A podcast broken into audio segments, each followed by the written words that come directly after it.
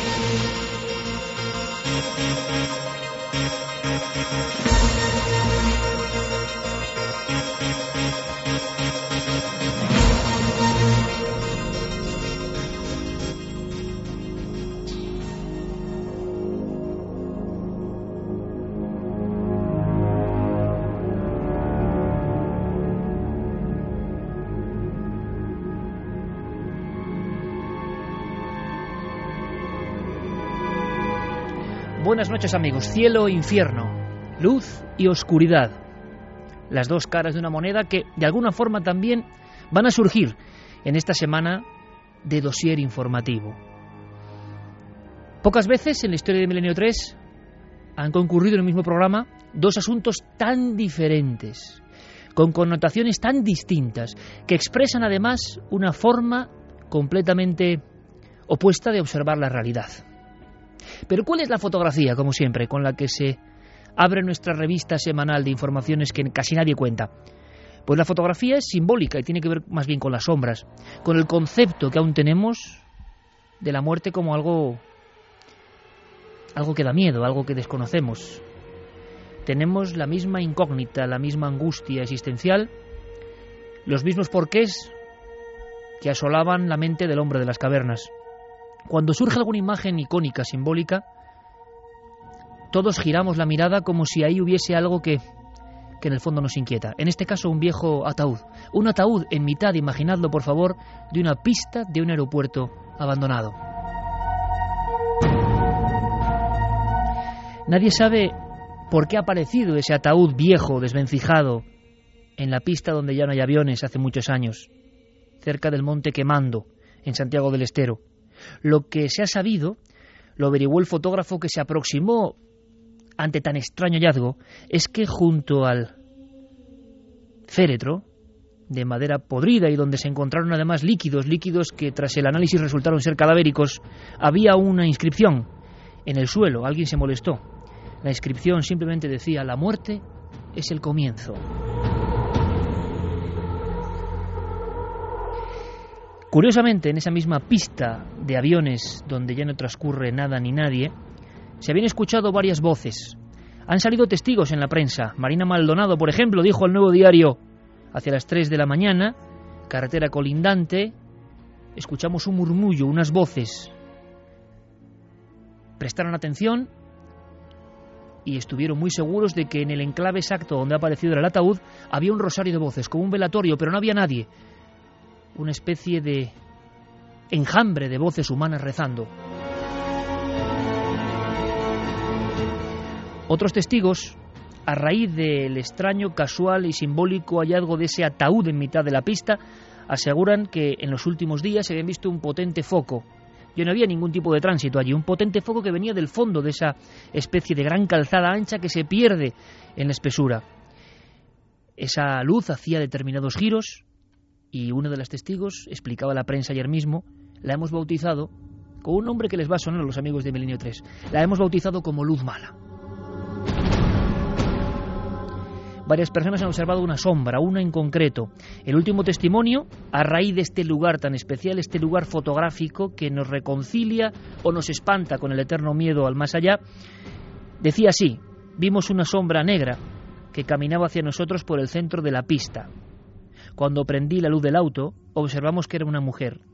Se tapó la cara. Tenía un vestido antiguo, como de fiesta, color negro. Parecía llevar una gargantilla que destelleaba. La imagen pasó junto al auto y se perdió en medio del monte. Prácticamente a las 24 horas, como una señal, ese ataúd, perdido. ese ataúd tan perdido como estamos nosotros, seres humanos, ante el enigma eterno. Solo esas dos certezas en nuestra existencia. Da igual la riqueza, da igual el éxito, la popularidad o las desgracias. Sabemos que nacemos y que un día moriremos. Pero por fortuna, no todos son sombras en el programa de esta noche.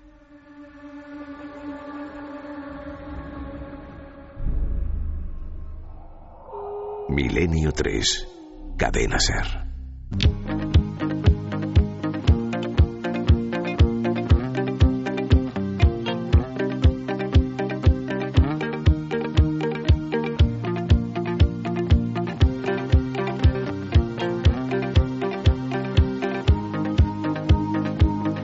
1 y 35 minutos, Milenio 3, dosier informativo, revista de actualidad de los misterios y de lo que inquieta y de lo que es curioso para el ser humano ya en acción. Esta escena, esta fotografía es real. Esta fotografía está causando un gran impacto en Argentina y simplemente se emplea o sirve como icono de nuestros temores más ancestrales.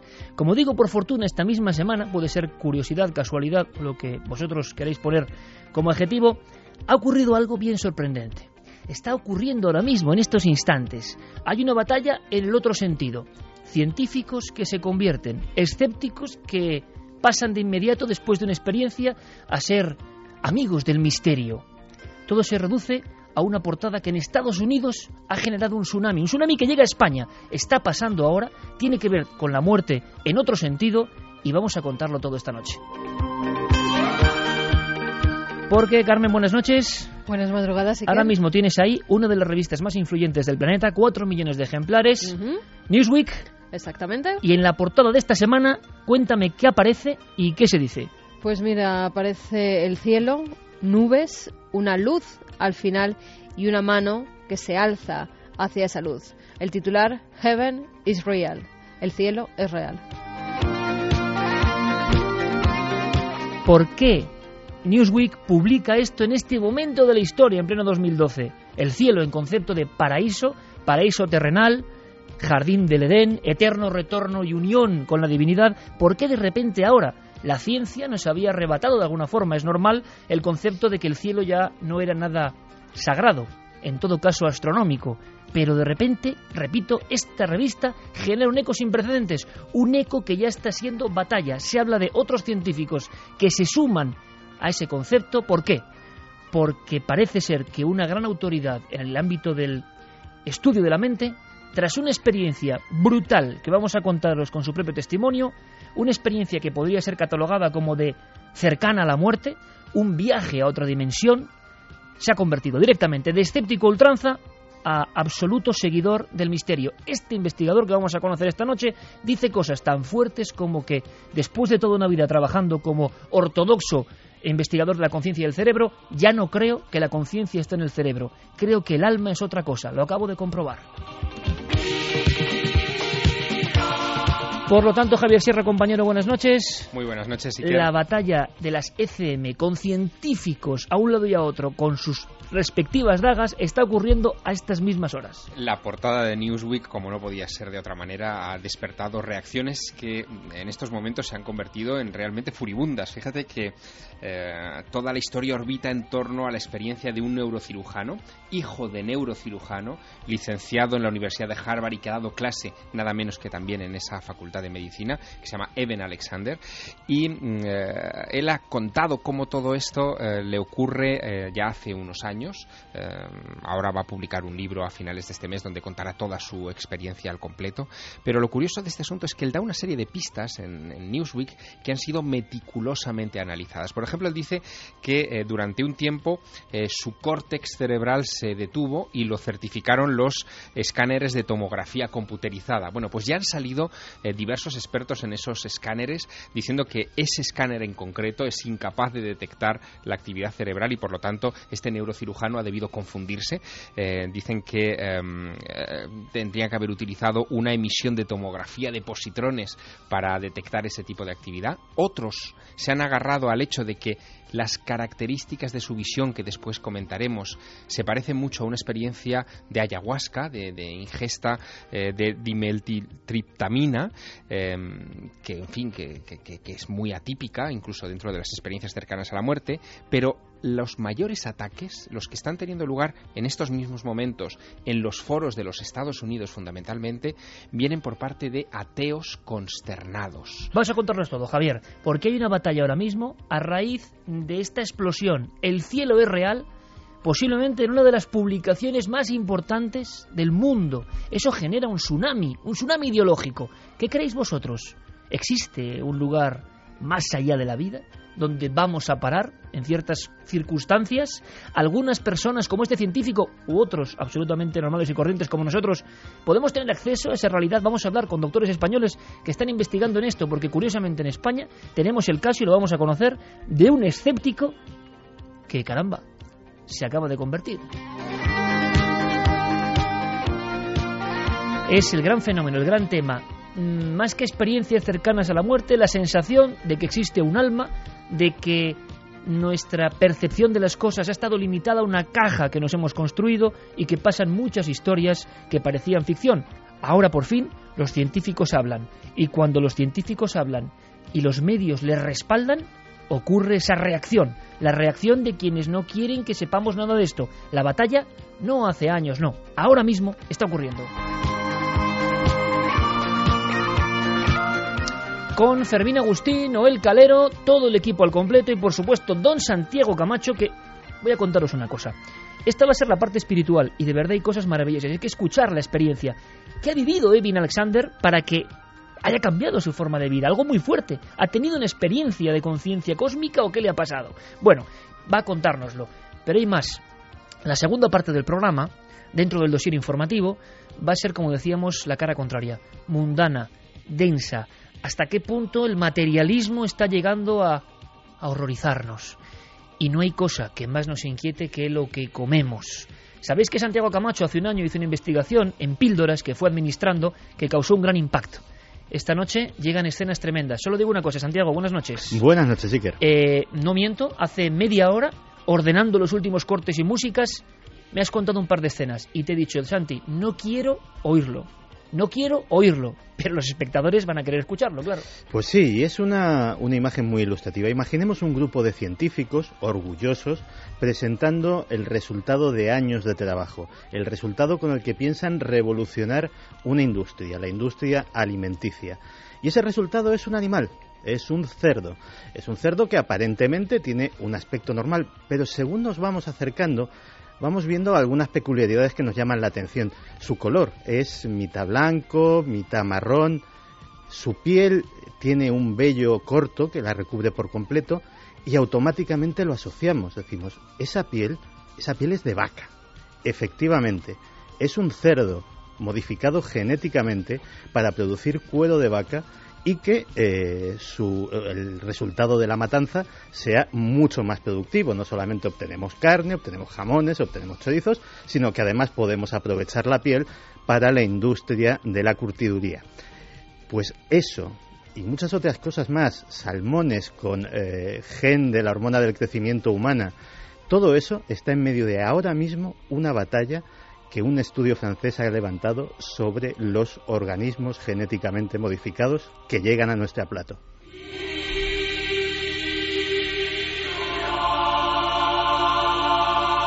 Esto y mucho más es Milenio 3. Eh, lo de Santiago de verdad es para corazones duros y crudos, pero es la realidad absoluta.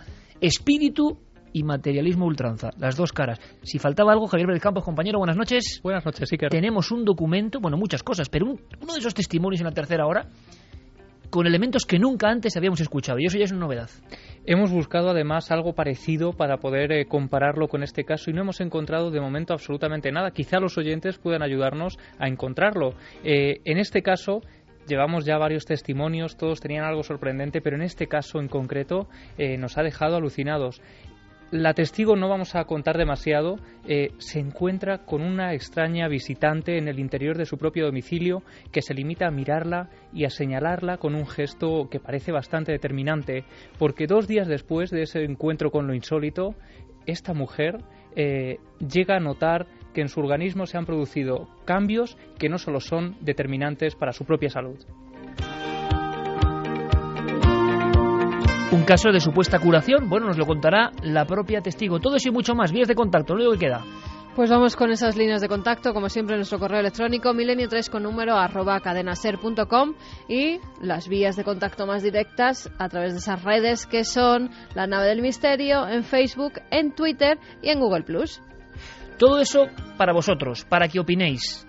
Como dice Newsweek, el cielo es real. ¿Qué opináis de las ECM? ¿Qué está pasando? ¿Por qué de inmediato hay una reacción por parte de los ultramaterialistas? ¿Creéis que lo de Santi es ficción o por desgracia pura y dura realidad? ¿Estáis preocupados con lo que comemos? ¿Cómo sabemos si un alimento tiene componentes transgénicos? ¿Es cierto que todos los transgénicos son malos o no? ¿Hay una conspiración de fondo? Bueno, comenzamos.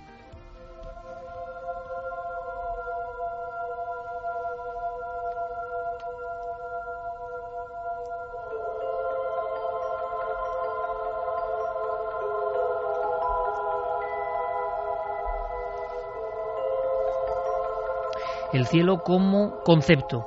Los persas aqueménidas, citados varias veces aquí, creían que el cielo era un lugar donde había mucha caza, una caza inacabable. Otras culturas y otras creencias hablan de un espacio etéreo con una gran luminosidad y donde uno vuelve a encontrarse, vuelve a unirse con el principio del todo, con la divinidad. Como decíamos, la ciencia nos ha ido desterrando esa idea del cielo como lugar más como concepto donde pueden ocurrir cosas increíbles. ¿Cómo es posible que esta revista publique El cielo es real? ¿Qué ha pasado? Hay que conocer en una ficha al protagonista de esta historia, un científico escéptico que sigue siendo científico pero que ya no es escéptico. Sería imposible comentar todo su currículum, Miquel, porque son más de 15 páginas entre premios que ha obtenido, cursos que ha realizado, charlas que ha dado por todo el mundo. Un neurocientífico de primer nivel mundial. Exactamente. Eh, además viene de familia, porque como bien decía Javier antes, su padre ya era neurocientífico. Es el doctor Erben Alexander, neurocirujano en el Hospital General de Lynchburg, en Virginia. Eh, había estudiado en la Harvard Medical School, ha estado en innumerables hospitales, tanto de mujeres solamente especializados en mujeres como especializados en niños tiene detrás de sí una larguísima trayectoria y siempre se ha declarado escéptico con las experiencias que vivía la gente porque decía que aquellas personas que han tenido una reducción de oxígeno en su cerebro pues eh, podían vivir y ver toda serie de cosas, pero que siempre había una explicación científica. Claro, la eterna teoría, ¿verdad?, de la hipoxia, una falta de oxígeno en el cerebro provocaba el túnel, la luz y demás. Vale, ¿qué le ha pasado a este hombre? Pues nos tenemos que remontar al otoño de 2008. Un día se levanta con un terrible dolor de cabeza, según él describe. En pocas horas está en estado de coma en una de las habitaciones del hospital donde trabajaba. Sus compañeros le dan pocas esperanzas a la familia. Si lograba sobrevivir, se quedaría en estado vegetativo. Había contraído una meningitis bacteriana que había entrado en su líquido cefalorraquídeo y se estaba comiendo su cerebro literalmente. Justo a la semana los médicos deciden suspender el tratamiento y es entonces Iker cuando abre los ojos y ya es otra persona completamente diferente. Su cuerpo seguía muerto, pero su cabeza estaba perfecta y ahora tenía que asumir la experiencia que había vivido. ¿Qué le había pasado al médico escéptico? Al investigador del cerebro que solo creía en lo material. ¿Qué le había pasado? Vamos escuchándole. Vamos a oír cómo durante meses está luchando entre su mente escéptica y la vivencia que tiene. Antes del coma siempre había estado muy seguro de cómo interactuaban la mente y el cerebro y estaba muy claro en ese terreno que era el cerebro el que te daba la conciencia y demás y que cuando el cerebro muere, la mente, el alma y la conciencia se van con él. Estaba claro. Ahora, después de pasar por el coma, puedo asegurarte que eso es completamente incorrecto y que la mente y la conciencia no dependen del cerebro.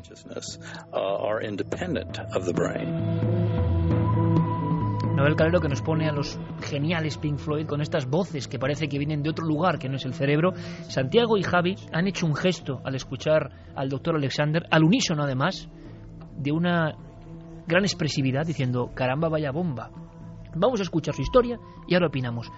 Y con vuestra opinión también fundamental. Seguimos hurgando, nunca mejor dicho, en la memoria de este científico. Él durante mucho tiempo está pensando en esa experiencia que ha vivido. Recordaba un lugar con muchas nubes, como muy esponjosas, entre blancas y rosáceas. Eh, además, él decía que destacaban sobre un cielo muy azul, un azul intenso, casi negro en ocasiones.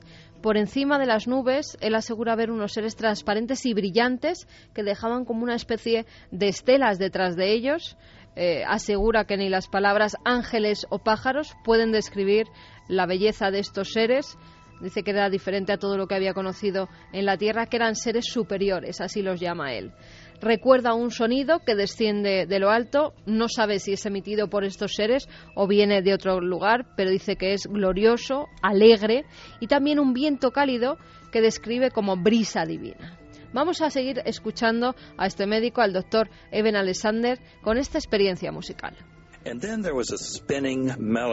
Entonces apareció una melodía envolvente, una música brillante que empezó a girar frente a mí. Una melodía muy muy bella comparada con el martilleo sordo que había escuchado durante eones. Giró una y otra vez a mi alrededor, iluminándolo todo. Esta es la parte más impactante y difícil de explicar, como si me hubiesen quitado un antifaz y la realidad allí fuese mucho más viva, real, interactiva y fresca que cualquier otra que hubiera conocido en esta existencia terrenal. El doctor está hablando de una experiencia cumbre que él no puede asociar a ninguna de las soluciones habituales que a nivel de catálogo se dan para este tipo de alucinaciones, dirán algunos y demás. Él sabe, y lo interesante del testimonio es que pertenece al núcleo duro de los que pensaban todo lo contrario, él siente que es algo distinto. Que es algo distinto y que no vive en solitario, está acompañado. Él dice que durante la mayor parte de su viaje alguien le acompaña. Se trata de una mujer joven, con pómulos altos, ojos azules, dos trenzas rubias que enmarcan su rostro. Dice que vestía un traje como si fuera de campesina, en tonos pastel, azules claros, eh, melocotón que volaban juntos en una especie de superficie que parecía un ala de mariposa y que además estaban rodeados de mariposas continuamente, que era un ser tan hermoso que asegura que solo por ser mirado por ella cinco segundos hubiera valido la pena vivir y parece que se comunica con ella de una forma, podríamos llamarlo telepática, aunque él no lo describe así. Ella eh, le da una serie de mensajes que se quedan en su mente. Escuchamos cuáles son esos mensajes. Y estaba allí, junto a una presencia divina y un orbe de luz brillante, Puedo decirte que el tiempo allí es totalmente diferente a nuestro concepto.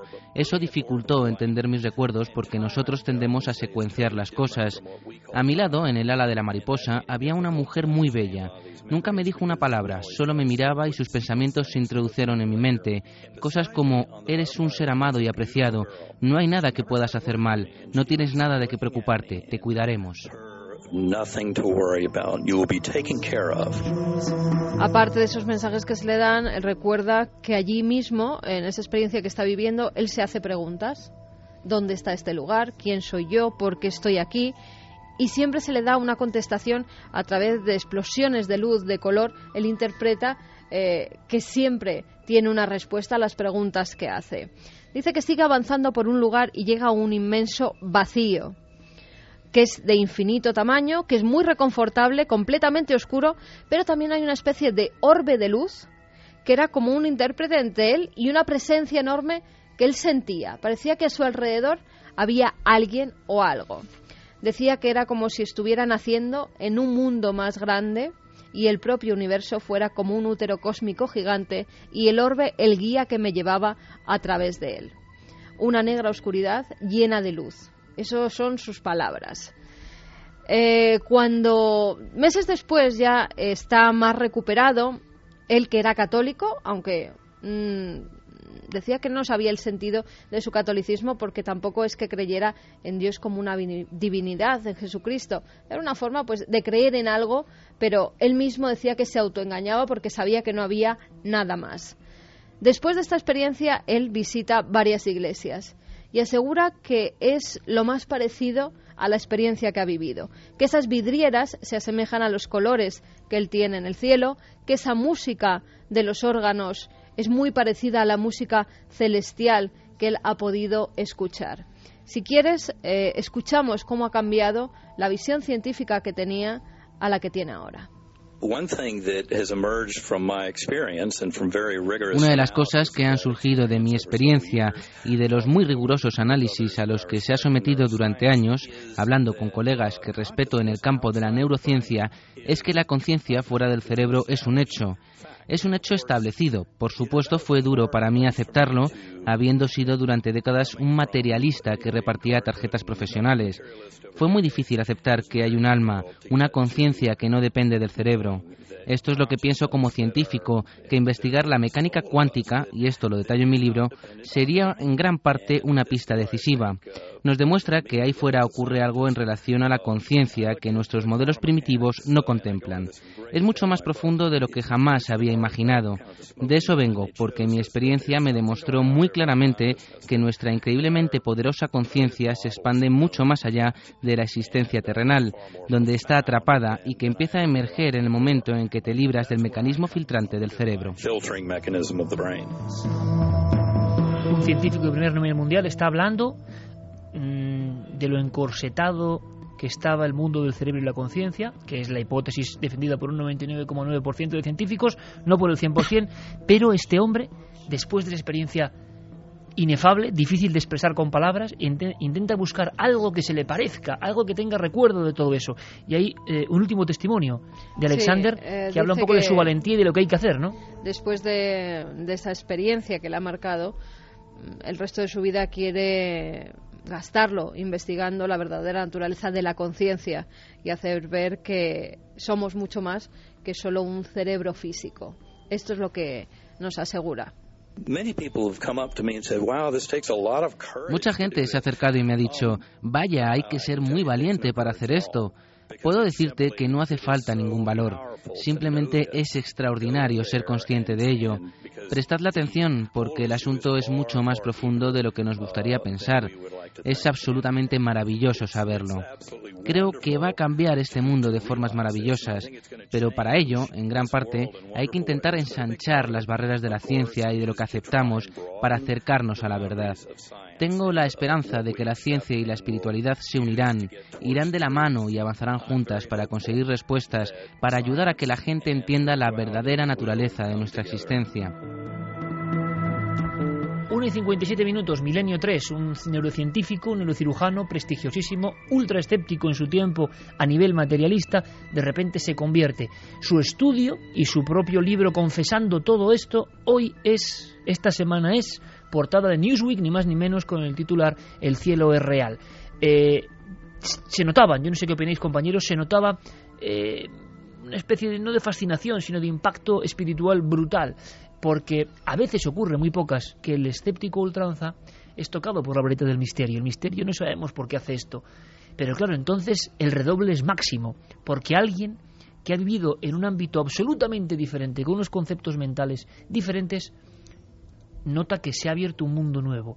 Y además nota ya de inmediato eh, la misma opresión y la misma em, sensación de agresividad de todos los contrarios. Él estaba antes en ese bando e incluso la dificultad, como ocurre en las experiencias cumbre, para expresar con palabras, como si el lenguaje que nosotros hemos ideado no llegase, oscuridad luminosa, un orbe que, que me lleva hacia una presencia mucho más grande. El lenguaje se queda corto ante la experiencia trascendente.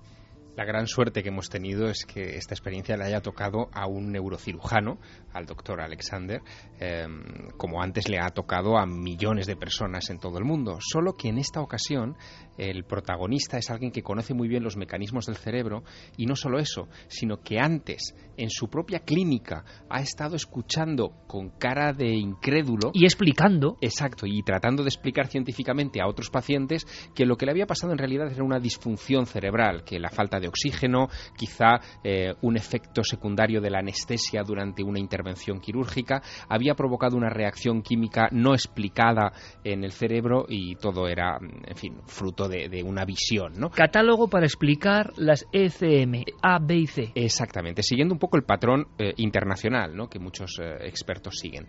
Pero aquí hay algo más. Eh, lo, que, lo que subraya el doctor Alexander y que es muy importante que nuestros oyentes interioricen esta noche es que él sabe por las mediciones eh, médicas, por lo que él ha hablado al despertar con los colegas que le han atendido en lo que parecía que iba a ser su lecho de muerte, él sabe que su cerebro estaba desconectado, es decir, que la actividad cortical del cerebro, la que marca, eh, en fin, todos los impulsos biológicos, está a cero, no, no hay impulsos eléctricos, los instrumentales eh, no detectan nada durante, en fin, durante mucho tiempo, durante esos siete días que dura el coma. Por eso le iban a desconectar. Exactamente. A los siete días, porque no había. Le iban a ningún- desconectar. sí, sí, totalmente. No había ningún tipo de pero, reacción. pero lo que él lo, lo que él eh, lo que a él le deja al nonadado es que en ese periodo eh, de muerte cerebral mm, él esté viviendo todas esas experiencias. ¿Dónde está? Claro, él llega a una conclusión a la que han llegado otros expertos en esta cuestión y que algunas veces eh, se ha publicado, eh, en fin, un poco de, puntillas en revistas científicas. Y es la absoluta certeza de que la conciencia reside en algún lugar que no es el cerebro humano. Es más, que ni siquiera es el cuerpo humano. Es eh, como si estuviera ajena a nosotros. Algún científico, como por ejemplo el doctor Pim van Lommel, que es un cardiólogo holandés que ha estudiado mucho también este tipo de cuestiones y que publicó un paper, un artículo científico en la revista The Lancet hace algunos años sobre este asunto, llegaba a una conclusión sorprendente. Decía que la conciencia es ilocalizable y que habría que plantearse la posibilidad de que el cerebro fuera una especie de receptor de la conciencia. Es decir, Wifi. sí, nosotros ahora tenemos la posibilidad de entenderlo mejor gracias a las nuevas tecnologías. Imaginemos por un momento que lo que es la conciencia es la nube, lo que ahora llamamos la nube, es decir, nuestra, nuestra alma, la información de la que formamos parte está en una nube y nosotros la descargamos en un hardware, en, un soporte físico, em, que una vez que se estropea, que envejece o que muere, eh, no implica la desaparición de la conciencia, sino que esa conciencia volverá a emerger quizá en otro cuerpo. Esto que parece fruto casi de la ciencia ficción o fruto de las teorías, en fin, espiritualistas eh, más desbocadas, ahora los científicos empiezan a planteárselo como un hecho. Pero surge la batalla. Eh, claro, eh, nos hemos acostumbrado y hemos aceptado a marcha martillo, porque no hay otra forma de hacerlo, que la mente está en el cerebro. Hay incluso importantes libros con esta frase. Cuando uno habla con neurocientíficos de primer nivel, como el doctor Loeches u otros, nadie ha logrado atrapar el pensamiento, la conciencia, la consciencia. Nadie sabe dónde está ni cómo se genera realmente. Sabemos, hablando en grandes rasgos, que el cerebro sí que, a nivel de iluminación, a nivel de visión por parte de esta tecnología, hace algunas funciones. Ocurren cosas, evidentemente.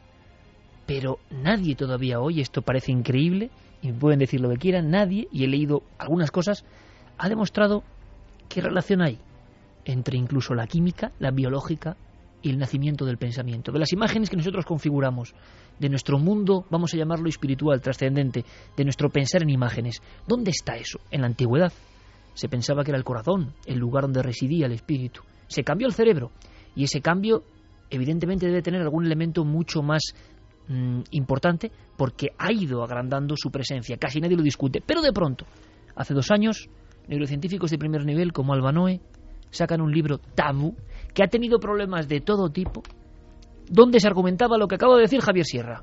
Ese libro se llama Fuera de la cabeza y no lo hace un espiritualoide, lo hace un científico de primer nivel, que es honesto para decir, oiga, es que replanteándonos la cuestión no sabemos qué es el pensamiento, la conciencia, el alma, lo que llamamos alma. No acabamos de saberlo. Hemos interpretado, y hay de quien se salga de la norma, de la norma, que eso está en nuestra caja craneal.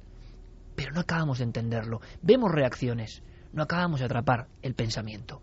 Y está habiendo ahora mismo una batalla brutal. Santi, que te veo muy pensativo, eh, ¿cómo interpretas tú, antes de que Javier nos cuente, la batalla online que está ocurriendo ahora mismo? Y es normal, ¿eh? Cualquiera que se salga de ese redil va a sufrir palos de todo tipo.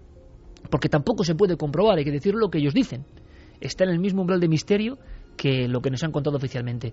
Pero es brutal escuchar a este neurocirujano hablando con esta eh, pasión de lo que le ha ocurrido sin género de duda cuando él estaba en el otro lado. ¿Qué puede originar esto? ¿Qué opinas? Pues mira, estoy profundamente admirado porque estamos indudablemente ante un hombre valiente.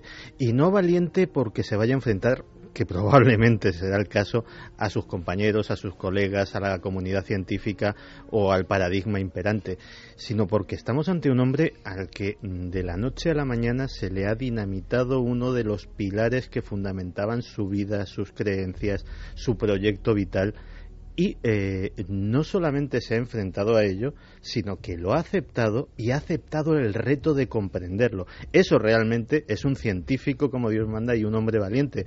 Alguien que realmente no tiene el menor eh, reparo en decir, llevaba toda mi vida pensando esto, me equivoqué, o al menos ahora pienso que me equivoqué, y voy a profundizar en nuestra nueva línea. Así que mm, mi enhorabuena y mi admiración por, hacia este hombre. Pero es curioso, es lo mismo que le pasa a muchas personas que ahora nos estarán escuchando, esta mujer que vamos a tener como testimonio.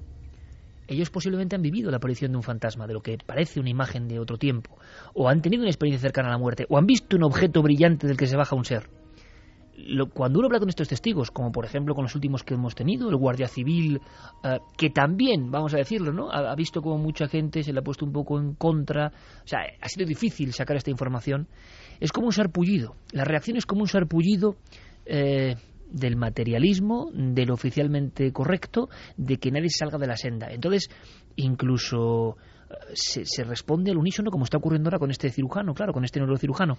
Pero yo he detectado y por ejemplo, sé que muchos de los que estamos en la mesa nos pasa lo mismo. Esa ruptura de parámetros, esa, ese que se te caiga el castillo de naipes con el que has construido tu concepción de la realidad, le pasa al testigo del misterio, no solo de la experiencia cercana a la muerte. El que ha visto un fantasma, y yo no sé qué son, pero el que lo ha visto, cuando te lo cuenta de verdad de corazón, te das cuenta que es un hombre que ha perdido, una mujer que ha perdido el rumbo vital y que tiene que asirse a otra cosa porque ha visto algo muy claro y no le convence lo que le dice el psiquiatra, una alucinación. No le convence eh, la explicación eh, de prospecto sencillo con la cual intentan aliviarle, porque él ha tenido acceso a ese otro lado inefable, lo ha visto en cierto momento y se ha impregnado de él. Y entonces no sabe ni cómo explicarlo. Si lo veis en muchos testimonios, esa dificultad para explicar cómo era era muy parecido a lo que contaba este doctor. Esa oscuridad luminosa, esa presencia de un ser que no sabemos qué es, se han enfrentado, han estado unos segundos en otro lado. Solo hay una diferencia, Iker, en el caso de las experiencias cercanas a la muerte, y es que eh, se suelen estudiar siempre en uno de los ámbitos eh, que, en, fin, en el último siglo y medio, dos siglos, eh, se ha convertido casi en el adalid del materialismo. La medicina ha tratado de alejarse de sus predecesores, que eran los brujos, los chamanes, los visionarios, en fin, aquellos que eran los que ejercían la sanación del cuerpo, pero también de el alma en las culturas antiguas. Eh, sorprendentemente, nuestra medicina ha renunciado a la sanación del alma. Y en parte es normal, Javier, hay que entenderlo porque tampoco se puede medir ni controlar. Claro, pero en este caso, que una bomba de relojería de este calibre estalle dentro de un ámbito tan materialista em, justifica quizá toda esta reacción que se está viviendo en estos momentos. Fíjate, por revisar un poco titulares que en estos momentos se están imprimiendo en las portadas de muchos periódicos del mundo. ¿no? The Globe and the Mail, que es el periódico más importante de Canadá, eh, sacaba hace unos días un titular de portada que decía Heaven or Hallucination, es decir, cielo o alucinación, en referencia a este asunto. O el Daily Mail, eh, periódico importantísimo en el Reino Unido, eh, se preguntaba en grandes letras de molde ¿Ha visto realmente este hombre el cielo? Porque desde la perspectiva de los cronistas de estos medios de comunicación, médicos todos ellos, los que han hecho los artículos o, que han opinado sobre este tema, es inconcebible inconcebible, inaceptable. Exacto, que alguien pueda haber atravesado ese umbral de la muerte y diga que lo que ha visto lo ha visto estando muerto sobre, en fin, sobre su cama en el hospital. Y ese prejuicio ocurre en todo. Yo no sé si el doctor Alexander ha visto el cielo o no, no sé si existe el cielo o no, no sé absolutamente nada, pero lo que ocurre es que las reacciones son muy curiosas y a mí me extrañan. Lo hemos comentado en alguna ocasión. En todos los ámbitos, cuando un experto toca de lleno con lo sagrado, se encuentra con un aluvión de mazazos que no saben ni de dónde vienen. Hay un caso que me impresionó y que contaba la semana pasada con nuestro amigo eh, Daniel, el Guardia Civil, era, no te preocupes, he conocido autoridades como Jean Claude, presidente de la UNESCO del arte rupestre, aceptadísimo, ejemplo doctor Alexander, libros fundamentales, adorado por todos los expertos de la paleontología, la pintura rupestre, la prehistoria, pero un día se da cuenta de que en el chamanismo en los trances, en los viajes al otro lado, en esos saltos hacia otro lugar que no entendemos, ese lugar de luz, a veces de sombra, pero que siempre de luz, que se expresa en las cavernas, él cree que ahí está la clave del nacimiento del arte, y es nada, ¿eh? La clave... Bueno, pues me decía Jean-Claude, nunca en mi vida la misma gente que me adoraba se convirtió como el poseído que es, que es endemoniado y casi me querían matar. Me había convertido en un enemigo, había abierto una brecha, un abismo, para decir que el arte no tiene nada que ver con lo que creíamos. Yo mismo estaba rompiendo lo que creía, pero otros no están dispuestos a hacer ese esfuerzo y se ponen de frente. Iker, porque en, este caso nos centramos en eh, los paleontólogos, en el caso de las pinturas rupestres, o los médicos, en el caso de la medicina, se centran en los qués, es decir, en una visión muy descriptiva, muy superficial, muy materialista, y no se preguntan por los porqués. ¿Por qué se pintaba en las, en las cuevas rupestres? ¿Qué mm, utilidad eh, en este caso espiritual, tenía para aquella gente que los pintaba o que se acercaba a ellas. Es, muy sorprendente lo que, lo que está pasando con este asunto de, la portada de Newsweek en esta semana. Está generando una alergia, ¿no? Pero yo creo que, los efectos se van a dejar notar durante, durante varias semanas. Ahora vas a contar más cosas, porque enseguida conectamos de forma expresa, eso sí, si os parece. Vamos a escuchar vuestras opiniones, me interesa mucho saber qué opináis de esto. Y de inmediato quiero que nos cuente algo el doctor Gaona, que es ese español, ese psiquiatra que se ha metido en el tema del túnel y de alguna forma es, ya no es escéptico. Y empieza a pensar que la conciencia está en algún lugar mm, no muy tangible. No, mira, todo esto yo creo que procede de una concepción filosófica que ya llevamos arrastrando en esta civilización cuatro siglos. Eh, la revolución cartesiana sirvió para mucho, nos ha dado probablemente casi todo el bienestar material, tecnológico, científico y médico del que disfrutamos hasta ahora, pero se basa en una concepción filosófica que puede no ser del todo exacta, que es que el universo es una máquina.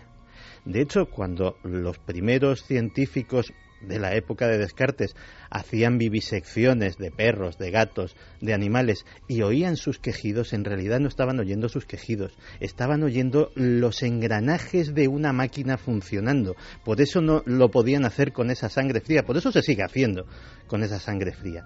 Pero a lo mejor el universo no es una máquina a lo mejor nosotros no somos una máquina y a lo mejor todo es algo más. Y igual que hubo una revolución cartesiana de la que nos hemos beneficiado muchísimo en estos cuatro siglos, a lo mejor es el momento de dar un paso más adelante. Muchos científicos lo están haciendo, un puñado por lo menos, ahondando en la gran y misteriosa conciencia, en eso que no acabamos de entender, como del Big Bang cómo de la materia incandescente se ha acabado en la conciencia. ¿Dónde está el paso? ¿En qué momento? Es un enorme misterio y da la sensación de que retazos desdibujados, diapositivas que se encajan mal, se aparecen de vez en cuando para contarnos que no lo sabemos todo. Cuando le ocurre a un científico de este nivel, se provoca un tsunami tremendo que llega a la portada de Newsweek. Vamos a hacer algo más. Y quiero que Javier nos dé apuntes de qué está pasando porque me interesa. Me interesa tanto lo que le ha pasado al doctor como la reacción de los que no pueden creerle y que serían los mismos que le adoraban hace dos días. Bueno, vamos a escuchar al doctor Gaona. Conectamos rápidamente porque él acaba de hacer un trabajo. Es curioso que esté pasando todo esto ahora. ¿eh? Al otro lado del túnel, un científico, un doctor con un currículum extensísimo que se pone a investigar siendo escéptico para ver si se podía explicar todo eso con la hipoxia, la falta de oxígeno en el cerebro, y resulta que acaba escribiendo sobre sonidos de la muerte, visión de difuntos que vienen ante el moribundo antes de morir, visiones de CM compartidas por difunto o moribundo y persona que lo acompañan en el hospital, visiones del túnel de la luz de los seres en niños no contaminados culturalmente por este fenómeno, no está nada mal, aunque sea brevemente, algunos apuntes. Doctor José Miguel Gaona, buenas noches.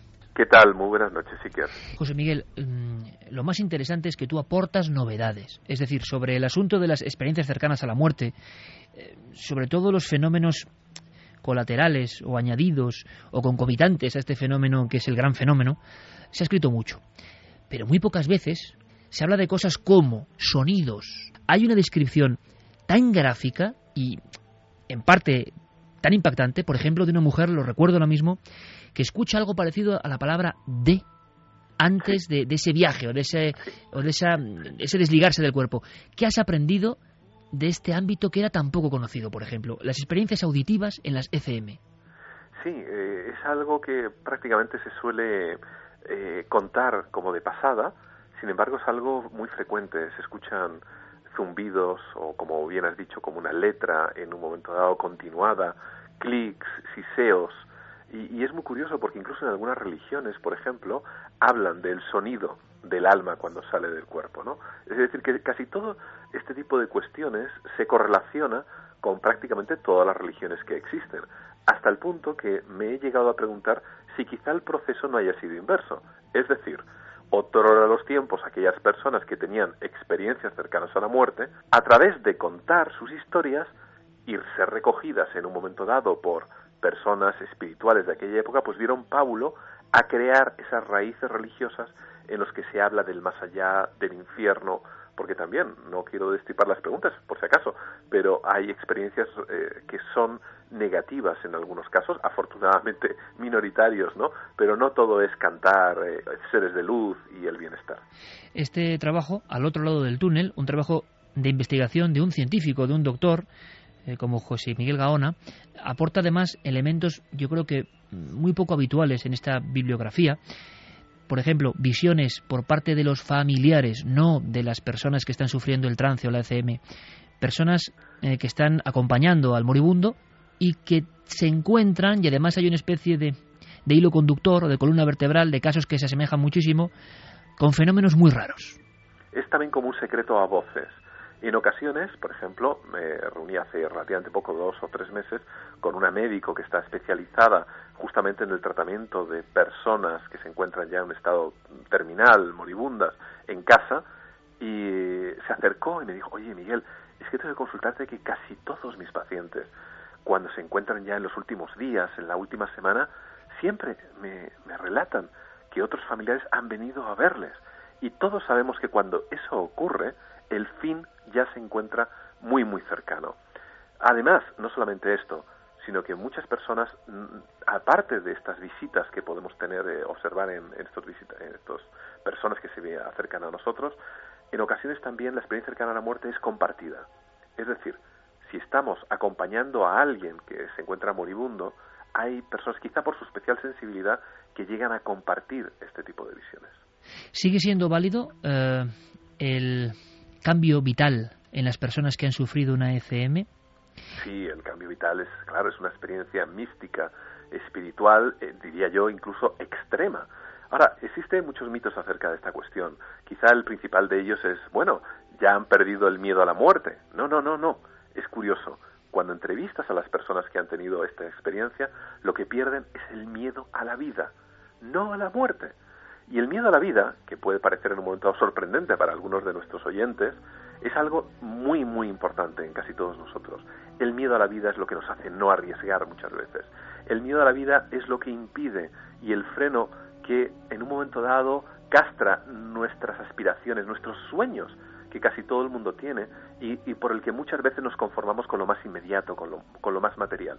Por tanto, aquellas personas que pierden el miedo a la vida realmente reciben un don, no sé si decir del más allá, pero en cualquier caso la transformación espiritual es muy profunda. Sin embargo, eh, se ha hablado también, y tú lo sabes mejor que nadie, de la contaminación cultural, de arquetipos que se han añadido a través precisamente del hombre que también te hace un prólogo, Raymond Moody, ni más ni menos, del hombre que cambió el concepto de la muerte eh, en Occidente. Eh, pero tú recoges, por ejemplo, experiencias muchas en niños que supuestamente no están contaminados por esos conceptos. Son las más valiosas, de hecho. Las experiencias en niños, eh, he entrevistado pues en todos estos años que llevo preparando el libro, pues a unos cuantos, y hay muchos que son tremendamente sorprendentes. Es decir, evidentemente que se les puede entrevistar a partir de que pueden em, comenzar a verbalizar más o menos adecuadamente la experiencia, pero eh, eh, he visto niños de cuatro, cinco años, de seis años, en los que han repetido también este tipo de, dinámica, ¿no? El túnel, la luz, el encuentro. Y, y a respecto a esto debo decir algo muy importante. Es decir, no son experiencias la mayor parte de las veces eh, aisladas en cuanto a su dinámica de presentación. No es que solamente vean un túnel o una luz, sino que muchas de ellas recorren el ciclo completo. Por lo tanto, mm, la pura explicación meramente fisiológica, en algunos casos al menos, la verdad eh, queda desde mi punto de vista excluida. No sabemos exactamente qué es lo que sucede, pero de alguna manera estamos programados para vivir esto. Estamos hablando hasta este momento de esta entrevista un poco express, como hacemos ahora en, en, Milenio 3, porque esto es plena actualidad de la fenomenología. Hay muchísimo más. Hay visiones parecidas a lo celestial, hay visiones que son todo lo contrario, de cierta oscuridad. Hay todo tipo de elementos visuales, eh, incluso premoniciones, en fin, todo lo que el oyente ya se imagina en torno al gran fenómeno. Pero a mí me interesaría especialmente hablar con José Miguel Gaona, persona, doctor. Y yo te pregunto, eh, ¿no has atravesado la delgada línea roja del tabú? Eh, una persona de tu prestigio de repente se pone a investigar en estas cosas. Me gustaría mucho, y seguro que la audiencia también, saber si te has encontrado con excesivas reticencias. Bueno, eh, en parte la comunidad científica y particularmente en España, además, pues se encuentra todavía quizá un poco atrasada en este aspecto, ¿no?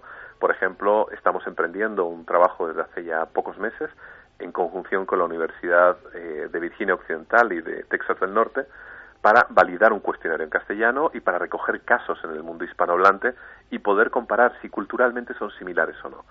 En el mundo anglosajón, por ejemplo, eh, San Parnia en Inglaterra, pues la verdad que las universidades y los hospitales ponen muchísimas facilidades para este tipo de cuestiones. ¿Y por qué en España no, José Miguel? ¿Qué pasa? Eh, existe el, temor al ridículo. Eh, es curioso, pero en Petit Comité eh, casi todos los jefes de servicio con los que me entrevisto, por ejemplo, de, de cardiovascular, de medicina interna, de urgencias, intensivistas, pues la verdad que son encantadores, pero tremendamente encantadores. Más aún, se suelen, como se dice vulgarmente, enrollar con el tema y te cuentan a su vez experiencias de pacientes que han tenido. Pero cuando llega el momento de institucionalizarlo, de certificarlo, de proponerles un trabajo serio con uh, una serie de parámetros de, totalmente científicos, con su material y métodos, etcétera, etcétera, pues la verdad que cuesta mucho convencerles. El temor al ridículo, el temor al qué dirán, etcétera, etcétera. Pero así nos va realmente muchas veces. Ahora, poco a poco, no es menos cierto que estamos abriendo una brecha en algunos hospitales que están colaborando y que la verdad que imagino que cuando comiencen a aparecer las primeras publicaciones, el resto de ellos se plegarán a, esto, porque no podemos olvidar algo tremendamente importante. Esto es ciencia. Eh, lo que sucede es que quizá las herramientas todavía no las dominamos en su totalidad, pero ciencia es, claro que es ciencia. Un hombre acostumbrado a analizar, a estudiar la mente humana. ¿Has aprendido algo nuevo de la mente humana, de la conciencia, José Miguel, como cuentas en tu libro, gracias a esta experiencia vital, personal, de investigar desde dentro? Eh, ¿Se amplía tu abanico? ¿Te ha enseñado algo el túnel? Pues mira, debo de ser sincero, eh, hasta hace relativamente pocos años era bastante más escéptico. Y, y, paradójicamente, o contrario a lo que le sucede a otros investigadores, a medida que he ido conociendo más y más cosas, eh, he sido más abierto, más elástico, he puesto en tela de juicio algunas de mis creencias antiguas respecto a este tipo de cuestiones. Por lo tanto, sí que me ha aportado a nivel personal en la construcción del universo, creo que es un, tema apasionante. Respecto a la conciencia, puede parecer mentira, pero incluso los mayores neurofisiólogos de hoy en día, hace tres meses entrevisté al director de la revista Cortex, de la Cátedra de Edimburgo, es la revista, vamos, de mayor prestigio a nivel mundial eh, no podía explicar, no podemos explicar todavía dónde está la conciencia. Más aún, ciertos investigadores también de primera línea están comenzando a plantear si acaso la conciencia pudiera tener, utilizar el cerebro como soporte, pero de alguna manera tener algún tipo de entidad por la cual pudiera de alguna manera, utilizando ese cerebro como soporte, tener algún tipo de autonomía. El doctor José Miguel Gaona, por tanto, después de esta experiencia, de este trabajo en Proyecto Túnel, de esta publicación, de estos casos, ¿está más próximo al concepto misterio que antes? Sí, sí, sí, sí, eh, sin lugar a dudas. El misterio es la última frontera. todos conocemos montones de cuestiones desde el punto de vista de la psiquiatría, la neurofisiología va creciendo y yo creo que quiero romper una lanza a favor de la ciencia. Eh, muchas veces en Proyecto Túnel, en muchísimos dos foros, se habla de cómo la ciencia no puede explicar este tipo de cuestiones. Yo lo planteo al revés. La ciencia debe acabar explicando ese tipo de cuestiones, porque quizá la realidad y lo que nos rodea es mucho más mágico de lo que nosotros nos creemos. Por lo tanto, quizá la ciencia también sea una, una de las herramientas, uno de los elementos que nos permita aproximarnos a este mundo que es más mágico de lo que cualquiera de nosotros nos podemos creer. Esta noche nos hemos querido aproximar a la vivencia personal de un hombre valiente, un científico valiente, no nos cabe la menor duda. Muchísimas gracias, de verdad, creo que es una maravillosa labor, una labor que a nivel fenomenológico dará para mucho más, iremos comentando, y que además seas un, un buen amigo y conocido de toda la audiencia, tanto en la televisión como en la radio, pues nos llena de orgullo doblemente. Así que un fortísimo abrazo y toda la suerte para este proyecto y para este libro, José Miguel. Muchísimas gracias y espero que aquellos lectores lo disfruten porque la verdad que es distinto quizá a todos los demás libros, mezcla de la manera más inteligente que he podido la ciencia, la neurofisiología con el misterio y con las experiencias cercanas a la muerte. Muchas gracias a vosotros. Un fuerte abrazo.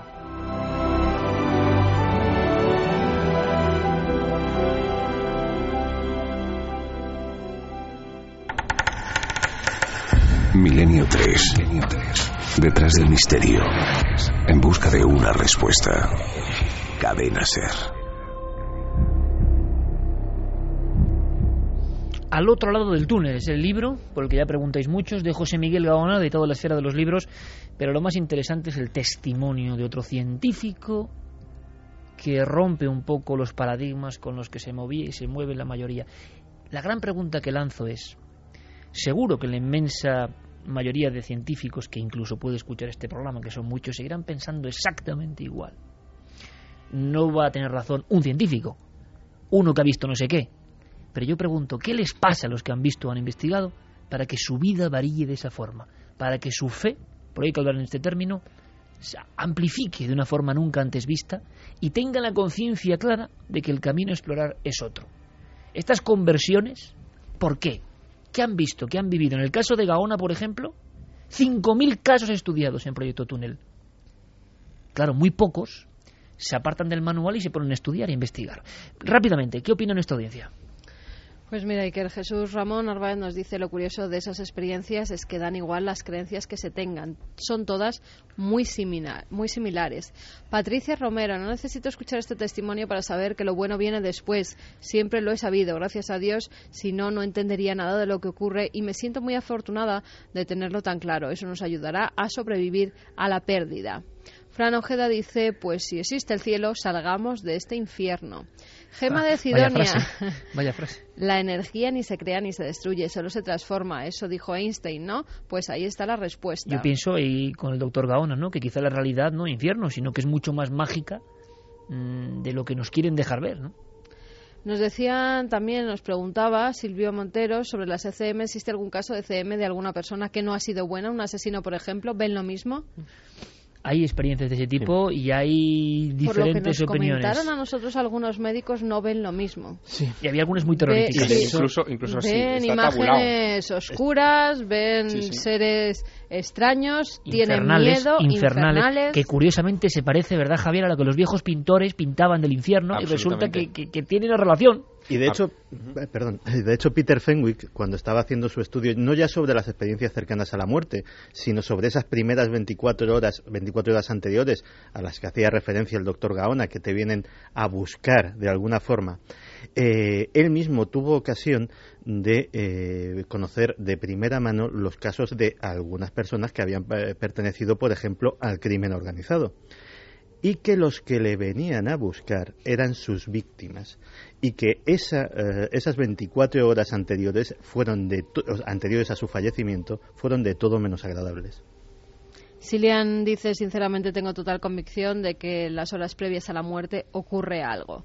Manuel Mendoza, mi abuelo, parecía decirle que no se lo llevasen a alguien y parecía abrazar también a alguien en las horas previas y eso que estaba sedado. Bueno, siempre que hemos tenido Muchas un familiar moribundo al lado vemos como normalmente nombran a sus familiares ya fallecidos, a su madre, a su padre, incluso ti- mantienen conversaciones con ellos. Eduardo Flores dice hemos de cambiar esa conciencia tan racionalista y que mantiene nuestras puertas de la percepción cerradas. Esto es muy interesante y quizá resume un poco todo. No quiere decir que esto tenga que ver ni siquiera, pienso yo, no lo sé, con la religión o, o la religión parte de experiencias de este tipo de las primeras comunidades que veían cosas, pero lo cierto y verdad es que es mucho más sencillo, amigos, explicarlo como que al cerebro le falta oxígeno. Así nos evitamos un montón de líos, No vaya a ser que la gente crea otras cosas. No vaya a ser que ya que hemos entendido que no existe la divinidad ni nada superior al ser humano, resulta que hay cosas que están por encima del ser humano. No vayamos a liarla. Mejor que no haya oxígeno, ¿no? ¿Y quién se sale de ese parámetro? ¿Quién es el valiente? ¿Le pasa con el Guardia Civil? ¿Que dice que ha visto esto y luego seguro que tiene problemas? En el ámbito de la medicina, en donde sea, ¿quién se atreve a dar el primer paso? Solamente alguien que esté muy seguro de que lo ha visto. Mm. Por ejemplo. En España también teníamos al doctor Vila que también aseguraba que en mi opinión sincera, muy recomendable lo de Gaona. ¿eh? Lo de Gaona es un pedazo de estudio. ¿eh? Y fíjate, el doctor Vila fue el primero que nos habló de experiencias cercanas a la muerte en niños. Sí, señor. Que no están contaminados por lo que se dice en los medios de comunicación, por haber oído otras historias y cuentan exactamente lo mismo. Lo, que pintaba el bosco, el círculo. Hay, hay un estudio con niños que, que, es muy sorprendente. Lo hizo hace ya unos cuantos años Melvin Morse, un, importante eh, médico norteamericano. Ha habido escándalo además con Ha habido escándalo recientemente, sí. Bueno, este, este médico hizo un estudio eh, comparando eh, 26 niños que tuvieron eh, accidentes y en, eh, como consecuencia de esos accidentes inesperados algún tipo de experiencia de coma, etcétera, con 128 niños eh, enfermos crónicos a los que habitualmente se les suministraban drogas e incluso ventilación asistida. Lo que él pretendía es, cogiendo esos dos núcleos de población, digamos, no susceptibles de estar contaminados culturalmente, ver hasta qué punto se producían experiencias cercanas a la muerte en esos ámbitos. Bueno, pues fue muy curioso el resultado porque de los 26 niños que tuvieron ese tipo de accidentes y accesos de coma, 23 eh, tuvieron experiencias cercanas a la muerte. 23. De los 128 niños que a veces tenían esos accesos de coma inducidos por drogas o por su ventilación asistida, ninguno tuvo experiencia cercana a la muerte. La conclusión a la que llegaba Melvin Morse con, con esa comparativa científica, hecha con un protocolo científico, es que ni las drogas, ni la hipoxia son los responsables de las experiencias cercanas a la muerte. Este hombre, hay que decirlo también, Javier, que ahora mismo está cumpliendo condena. Está es una historia muy de novela negra. Sí, exactamente. de fondo. Eh, saltó este verano eh, la polémica. El pasado 12 de julio eh, fue detenido por la policía de Delaware, acusado de un intento de asesinato a su hija de 11 años ante la presencia inerte, digamos, de su segunda mujer, de Pauline.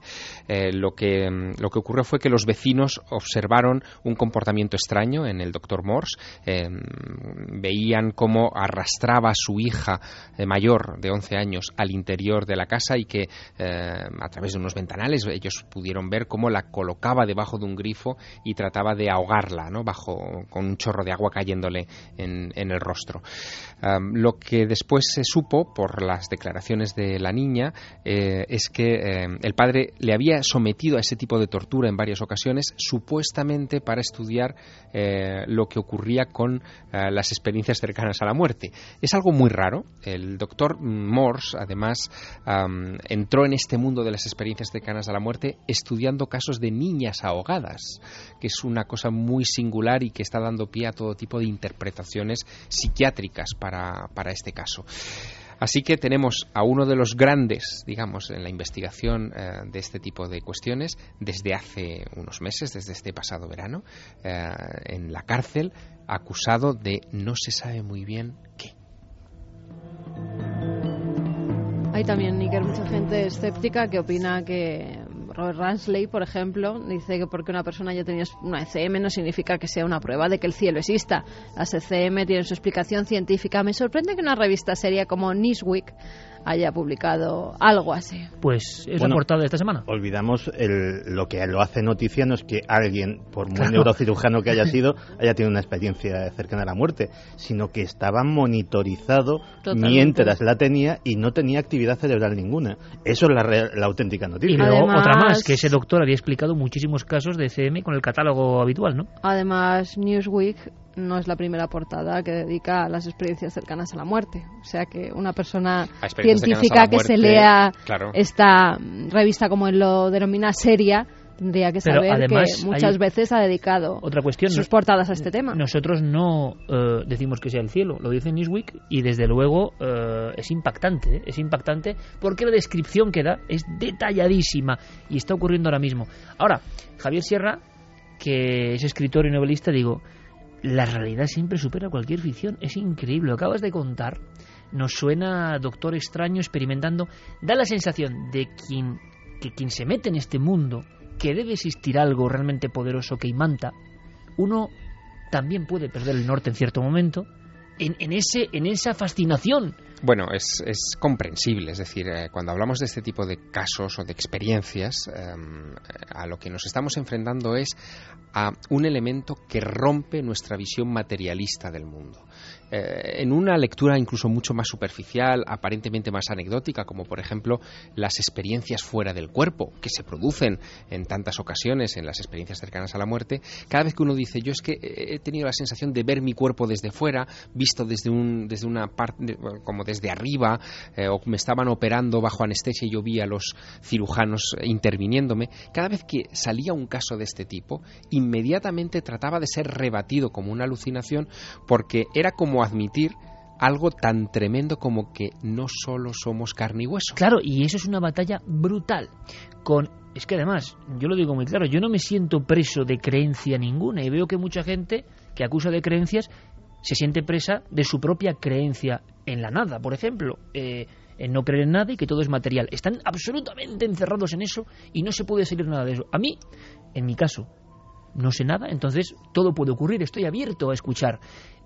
Por un lado y por otro, fundamentalismos de un lado y de otro, interpretan con tal cantidad de prejuicios que por mucho que alguien tenga una prueba interesante, no van a salirse de su forma, de sus gafas de ver la vida. Y así estamos, en esa batalla. En cuanto surge algo de esto, salpullido los que piensan izquierda, derecha, Barcelona, Madrid, luz y sombra, lo que sea, siempre enfrentados. Pero lo que es evidente, y lo hemos querido contar en esta primera parte del programa, es que hay algo que importa en este momento clave, más clave que nunca, la portada de una de las revistas más influyentes del mundo, es que el cielo existe y detrás está la experiencia de este científico que os hemos querido contar y además cotejándolo con lo que está empezando a ocurrir en España. Es muy interesante. Estamos en el 2012, estamos en tiempo de la cuenta atrás. Sigue siendo un elemento fundamental y lo seguirá siendo hasta que el calendario nos diga que llegamos al momento clave. A ver qué pasa. Espero que nada, malo. Pero nosotros lo contaremos. Ahora, preparaos, ¿eh? Abrochaos los cinturones, ¿eh? Lo que trae Santiago Camacho pues mira, es una visión muy materialista, muy de maquinaria, muy de que no hay nada sagrado, muy de que somos los dueños de todo. Pues así nos luce el pelo. Lo va a contar Santiago Camacho.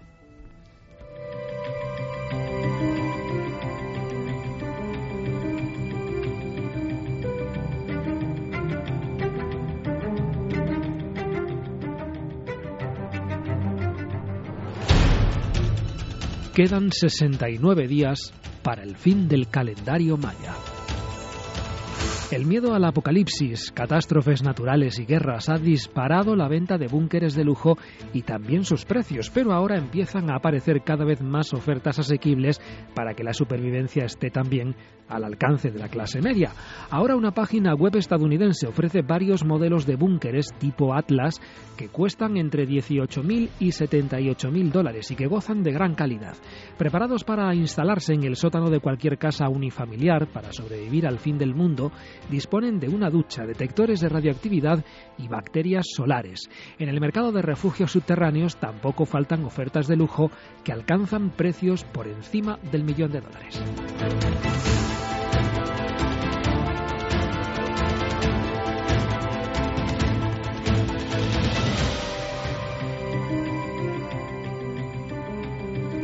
La actualidad manda en Milenio 3, ya lo sabéis. Durante este periodo de tiempo, el que va de la una y media a las 3 de la madrugada de cada sábado, todo lo que ocurre. Una cosa antes, por favor, que si no se me va a olvidar.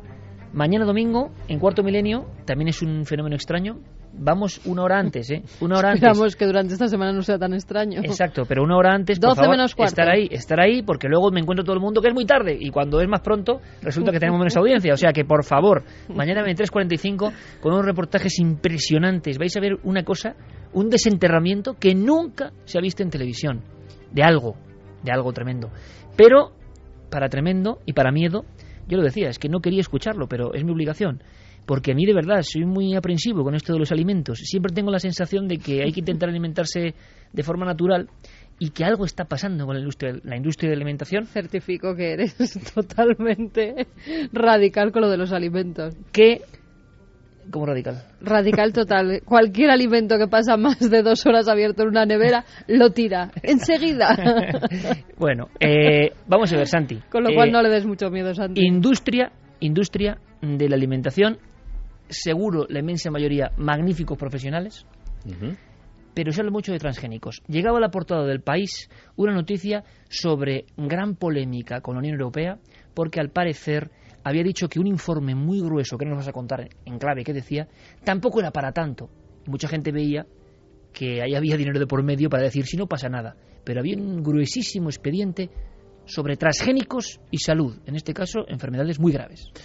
Enfermedades muy graves y el informe no es para tomarlo a broma porque eh, salió en el número pasado de la revista Food and Chemical Toxicology, que es una revista científica muy seria en la que se publican artículos contrastados por otros científicos, es decir, lo que viene siendo una publicación científica en la que no puede publicar cualquiera, sino científicos de cierto nivel.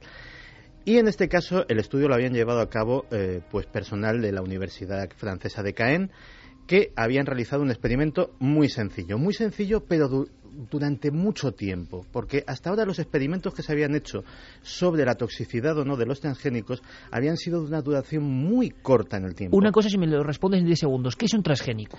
Pues vamos a ver, un transgénico es básicamente cualquier alimento, vegetal o animal, que eh, su genética ha sido modificada bien para aportarle algún tipo de propiedad extra, bien por ejemplo para que los animales tengan un mayor tamaño o den un mayor rendimiento de carne o de leche.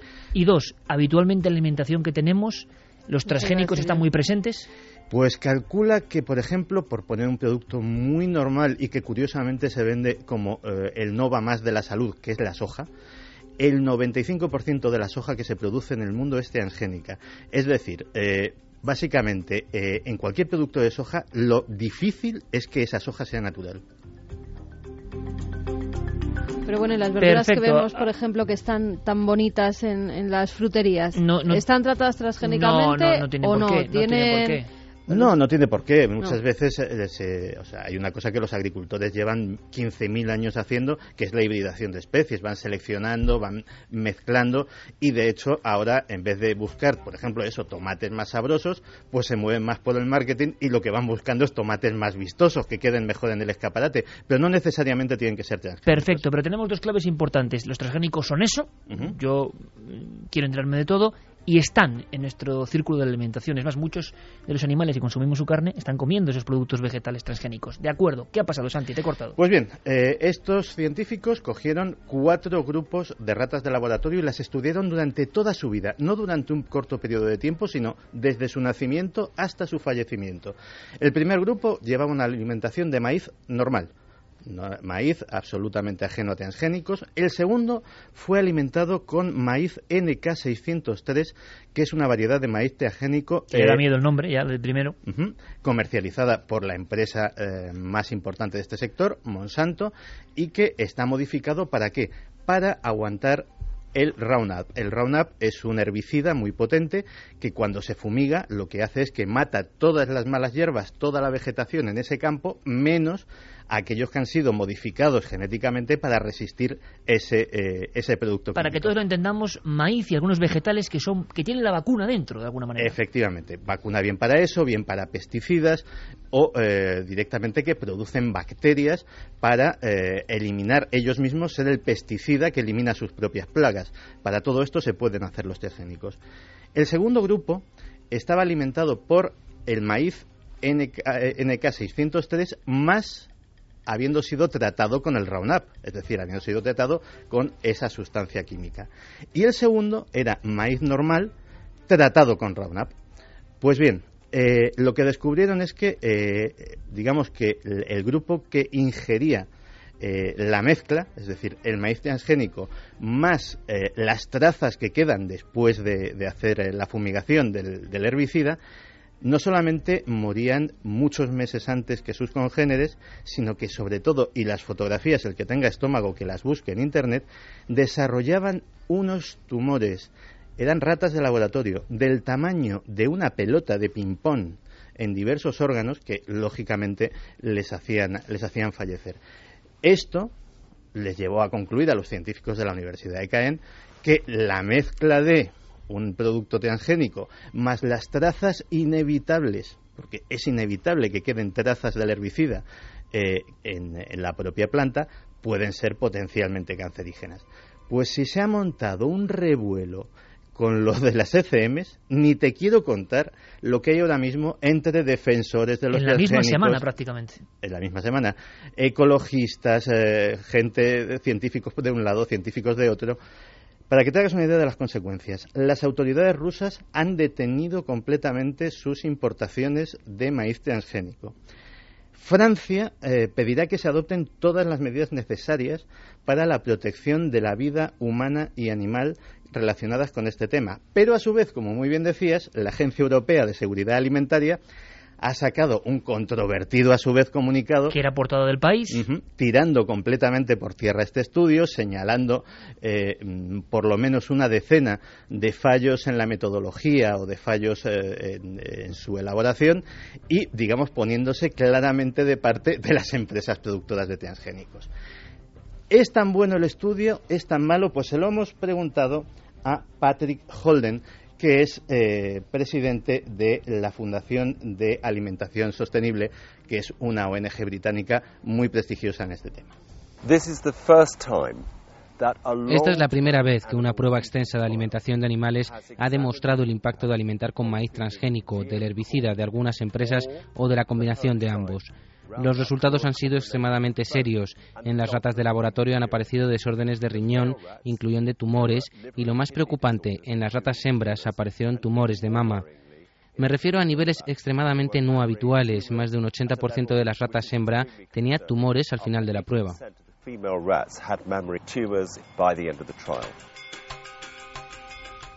Muchas personas también hablan del el intento de aprovechar la naturaleza al máximo, Santi, casi como una maldición también que se vuelve contra nosotros en ocasiones. Yo no sé si esto está exagerado o no, y en la conspiración hay mucho eh, hombre a favor y en contra, hombres y mujeres a favor y en contra. Yo no sé qué habrá de cierto, pero sí que es real que estamos en un momento que nunca había ocurrido en la historia, que es la manipulación de la naturaleza que acaba en nuestro círculo de alimentación. Es que es mucho más grave que eso. Le decía a Carmen que desde hace 15.000 años los agricultores pues hacen cría selectiva, hacen un montón de, de técnicas que se han ido elaborando y que son naturales. Lo que es absolutamente inédito y gravísimo es que por primera vez la vida empieza a ser propiedad privada de una empresa.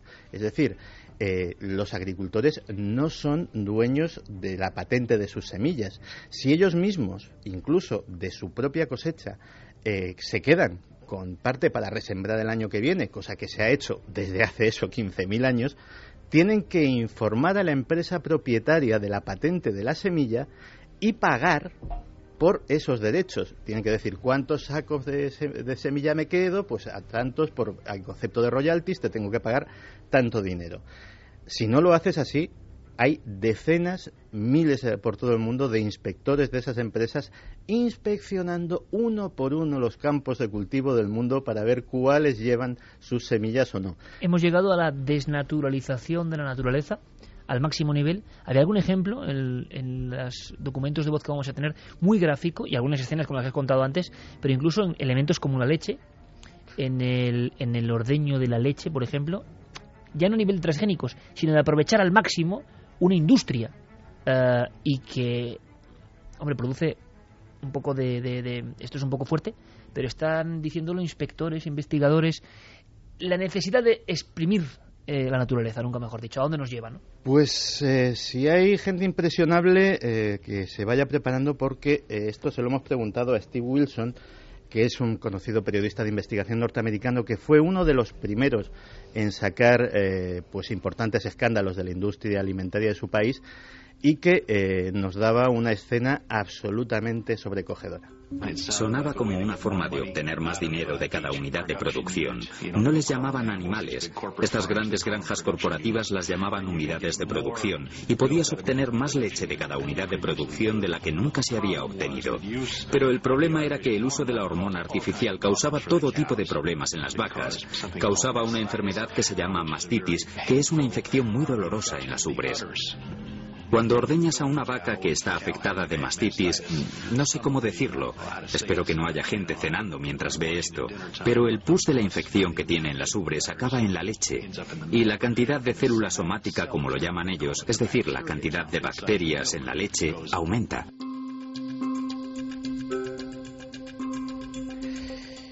Y la verdad es que eh, el asunto es grave. ¿Hasta qué punto toda esta alimentación transgénica está llegando a, eh, nuestro, eh, a nuestra mesa? Pues se lo hemos preguntado a Patrick Holden y esto es lo que nos dice. El maíz genéticamente modificado es muy habitual en el comercio de América. Se importan millones de toneladas al año y se usa para alimentar cerdos, pollos y vacas, así que el proceso del maíz transgénico afecta a los animales. En el caso de los herbicidas, las empresas los anuncian en televisión para usar en sus jardines y se usa a gran escala en los campos de trigo del país.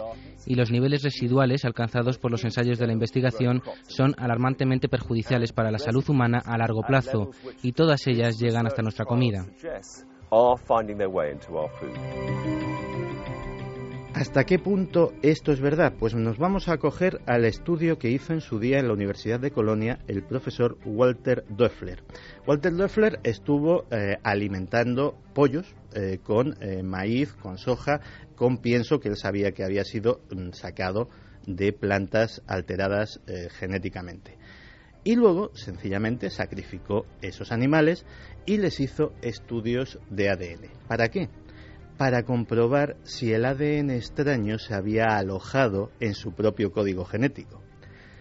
Y se encontró que efectivamente porciones identificables del código genético de esos elementos alterados estaban incorporándose en diversos órganos de los pollos sacrificados, con lo cual se demostraba que efectivamente eso alteraba la calidad y las cualidades del ganado eh, del ganado alimentado con esos piensos transgénicos. Hay escenas, cuando se contaba antes, Santiago, muy gráficas, muy tremendas. Claro, hay dos preguntas que responder antes de acabar esta hora y luego iremos en la siguiente, empezaremos con las cuestiones que seguro que son muchos del tema de la alimentación. Una, cómo salirse del círculo y segundo, que parece absurdo eso de lanzo una bomba que me da a mí mismo, ¿no? Es decir, eh, esta gente que hace estas cosas, que ellos pensarán, imagino yo, que lo hacen perfectamente y que hay que aprovechar los recursos, pero este materialismo ultranza nos lleva a que, claro, no me creo yo que, no sé qué dirán los amigos de la conspiración, que haya unidades que no comen nada de esto, o sea, que el, que el jefe de la empresa X, no vamos a poner nombre, le dice a sus amigos y a círculos, oye, no comáis de esto, porque sabe lo que ocurre. Es decir, suena todo muy raro, ¿no? Es increíble que el control sanitario pase por esto. O el dinero lo puede todo.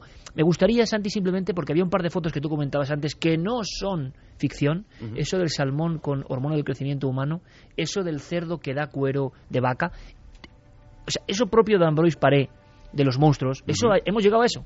Hemos llegado a eso y de hecho los salmones, eh, los salmones transgénicos están a punto de ser aprobados por la FDA, por, la, eh, por el organismo estadounidense que aprueba los medicamentos y, los alimentos para ¿Y qué tiene ese salmón a diferencia del otro? Pues tiene hormona del crecimiento humana. Es decir, mm. tiene el gen humano sacado de seres humanos y adaptado al salmón que produce la hormona del crecimiento. Con esto que se consigue que el salmón madure muchísimo antes, es decir, crezca mucho antes que sus congéneres, sea del doble o el triple de tamaño que un salmón salvaje. La Más rodajas, ¿no? Ese es el final. No, no, no solo eso.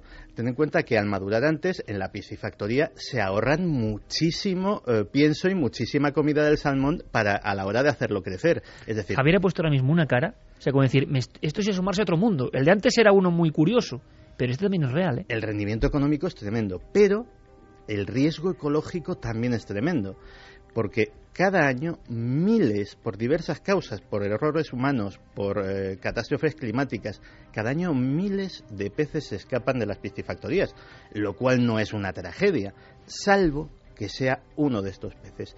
Porque también está demostrado que los salmones, los peces en general, eh, mutados genéticamente, se reproducen y sobre todo se reproducen con hembras salvajes mucho más fácilmente hay especulaciones sobre si los prefieren por el tamaño o si su mayor envergadura les hace, eh, les hace ahuyentar a los rivales, se reproducen con muchísima más facilidad que los salmones salvajes y por tanto una eh, buena cantidad de estos sueltos en la naturaleza podría erradicar genéticamente a los salmones naturales y dejarlos ya como un vestigio de algo que fue y no volverá a ser jamás. ha pasado con los cangrejos, ¿no? Con los cangrejos rojos, que eh, los americanos han acabado totalmente con, con, los autóctonos, con los de aquí, con lo cual los salmones... Eso sería una primera manipulación humana sin ni siquiera pasar a la genética, ¿no? Trasladar una especie de donde no es.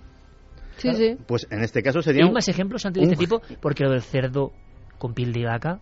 Pues mira, se intentó lo de la hormona del crecimiento humana, se intentó también con cerdos. Pero, o sea, y hay una fotografía que es... jamón. No, no, tranquila, que ese experimento salió fatal. Ah. El cerdo salió estrábico, sus patas eran incapaces de sostenerle, eh, lleno de deformidades y protuberancias.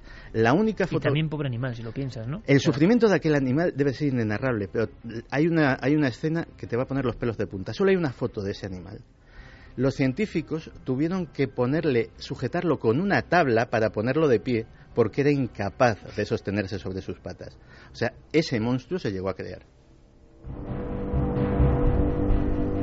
Yo hablaba de Ambrose Paré y los catalogadores de, monstruos que ya decían que en cierto momento el hombre iba a ocupar el, lugar de la creación, iba a empezar eh, con diferentes eh, motivaciones internas, ya nos conocemos todos, a hacer sus experimentos en busca de recursos. Hay una cosa que no quería dejar pasar antes de acabar esta hora, que es que a lo mejor, pues evidentemente, pues mucha de nuestra audiencia pues puede decir, oye, esto son cosas de Santi Camacho, que ya sabes cómo es. Vamos a, a oír a una persona con una opinión ponderada, respetada, toda una autoridad. Compañero de esta cadena. Compañero de esta cadena y toda una autoridad en asuntos de consumo. De hecho, es eh, Jesús Soria, director de Ser Consumidor. Vamos a ver qué opina de este asunto. ¿Qué ocurre? Bueno, pues que hay gente que dice que esto puede plantear determinados problemas, resistencia a los antibióticos, eh, que la recombinación de virus y bacterias pueden originar nuevas enfermedades, que la utilización de bacterias, virus, por ejemplo, podría crear pues cepas de enfermedades existentes ahora mismo, pero más resistentes incluso de, de nuevas, mayor nivel de residuos tóxicos en los alimentos. Sin embargo, hay otras ventajas y para los que los defienden como empresas multinacionales muy importante como una como Monsanto en, Estados Unidos pues mejora los cultivos la posibilidad de incorporar pues eh, características nutricionales a los alimentos eh, bueno pues que los productos incluso puedan llevar incorporados genes que les hacen que tengan un, un, poder de vacuna para determinadas eh, enfermedades resistencia a plagas enfermedades. Sin embargo el propio Jesús es bastante... Vamos, tiene sus sospechas con el tema transgénico y nos lo cuenta también, ¿verdad? Nos lo cuenta también porque él cree que no se nos está dando toda la información. esa es la clave. Pero aquí la gran clave es, bueno, vale, esto existe, hay que dar de comer a todo el mundo, dicen, eh, recursos, pero ¿cómo sabemos si esto está en el plato que nosotros no queremos llevarnos a la boca, ¿no? ¿Cómo permanecemos fuera de ese círculo? ¿O cómo no entramos en él sin querer? Escuchamos a Jesús Soria. A mí lo que no me gusta de todo el tema de los transgénicos es la falta de información que existe sobre los productos. Lo que no me gusta es que eh, cuando los productos llegan al consumidor, los consumidores no sepan muchas veces que están eh, ingiriendo productos modificados genéticamente. Lo que no me gusta es que haya tanta eh, investigación cruzada con supuestas investigaciones que dicen que los productos modificados genéticamente no son peligrosos para, para el organismo, para la salud, para el medio ambiente, y sin embargo hay otras muchas investigaciones que sí hablan de los riesgos que pueden implicar eh, el consumo de estos eh, eh, organismos modificados genéticamente. Es decir, a mí eso no me gusta. Evidentemente lo que hay detrás de todo esto es mucho interés económico. Hay muchísimo dinero en juego y por lo tanto nos hace pensar que no todo lo que se cuenta es realmente lo que puede haber detrás. Bueno, como decíamos, pasábamos de lo más espiritual y lo más trascendente, esa experiencia de un neurocirujano americano que es portado de Newsweek eh, y que ha generado un terremoto sin precedentes, un escéptico que se convierte después de una visión cercana a la muerte, y luego esto tan mundano, tan denso, decíamos, tan material, ¿no? Eh, la trama eh, que salía incluso en portada del país con la Unión Europea de fondo sobre lo que está llegando a hacer el ser humano con la alimentación. Ese cerdo con piel de vaca creado ese salmón con la hormona del crecimiento humano en su interior para que crezca más. Y sobre todo, yo lo veía en la expresión de Javier, porque yo a Santi ya le he escuchado algunas cosas de estas. La sensación que tenía al ver a Javier y al lado del flexo es, oye, ¿y esto por qué no nos lo cuentan? Simplemente eso, que nos lo cuenten, ¿no? Porque Jesús Soria, que es una autoridad en la materia y compañero y director de ser consumidor, dice, es que no sabemos muy bien si lo que te estás comiendo ha pasado por esos procesos o no. Y eso sí que es lo que aterra, ¿no? Aterra que estemos jugando a ser dioses y que lo hagamos de una manera tan torpe.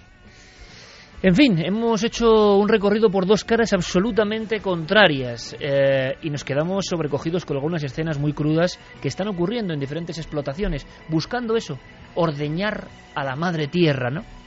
Con la sensación de que somos los que gobernamos siempre, que es algo que yo...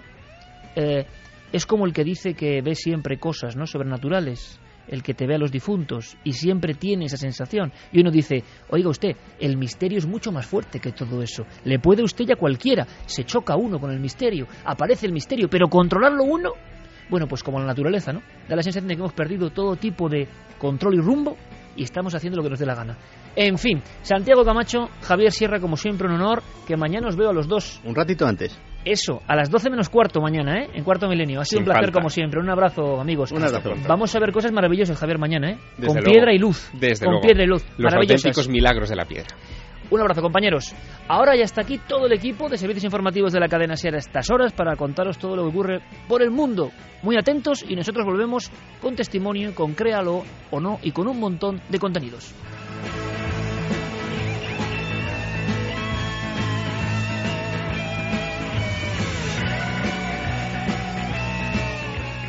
Milenio 3. Cadena Ser.